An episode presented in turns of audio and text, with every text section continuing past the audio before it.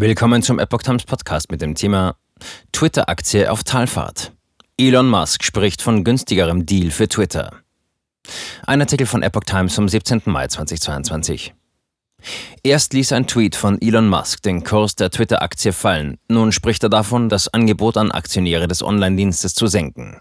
Bei diesem Übernahmeversuch läuft vieles anders als üblich. Tech-Milliardär Elon Musk bringt einen günstigeren Preis für seinen Übernahmeversuch bei Twitter ins Gespräch. Ein Deal zu einem niedrigeren Gebot sei nicht außer Frage, sagte Musk in einem Videointerview bei einer Konferenz. Die Twitter-Aktie beendete den Tag im US-Handel mit einem Minus von gut 8% bei 37,38 Dollar. Das ist weit entfernt von den 54,20 Dollar je Aktie, die der Chef des Elektroautobauers Tesla bisher den Anteilseignern von Twitter in Aussicht stellt. Musk hatte die Aktie zum Wochenende selbst auf Talfahrt geschickt, indem er den Deal zum Twitter-Kauf für vorläufig ausgesetzt erklärte. Er wolle erst Berechnungen dazu abwarten, dass Accounts, hinter denen keine echten Nutzer stecken, tatsächlich weniger als 5% ausmachen.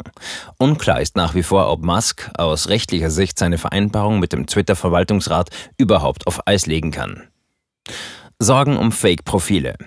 Je mehr Fragen ich stelle, desto größer werden meine Sorgen, sagte Musk bei seinem Konferenzauftritt. Er schätzte, dass Fake-Profile mindestens ein Fünftel aller Twitter-Accounts ausmachten, nannte aber keine Basis dafür.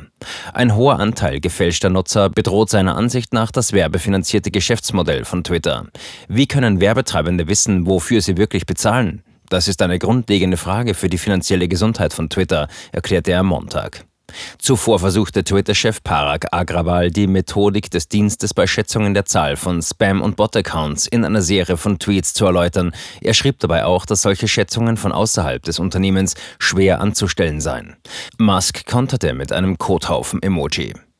Musk sagte bei der Konferenz, aus seiner Sicht wäre ein deutlich höherer Anteil von Bot-Accounts als gemeldet eine schwerwiegende Falschinformation. Die Vereinbarung mit Twitter sieht vor, dass die Seiten bei massiven Abweichungen vom Deal zurücktreten können. Strafe in Milliardenhöhe droht. Es ist allerdings nicht klar, ob extrem falsche Zahlen zu Twitter-Accounts bei einem Streit zwischen Musk und Twitter vor Gericht als ausreichender Grund für eine Auflösung des Deals akzeptiert werden.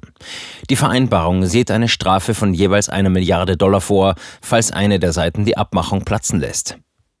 Musk hatte sich mit dem Twitter-Verwaltungsrat auf einen rund 44 Milliarden Dollar schweren Deal geeinigt. Er ist aber noch darauf angewiesen, dass ihm genug Aktionäre ihre Anteile abtreten wollen. Twitter und Musk wollten die Übernahme bislang bis Jahresende abschließen.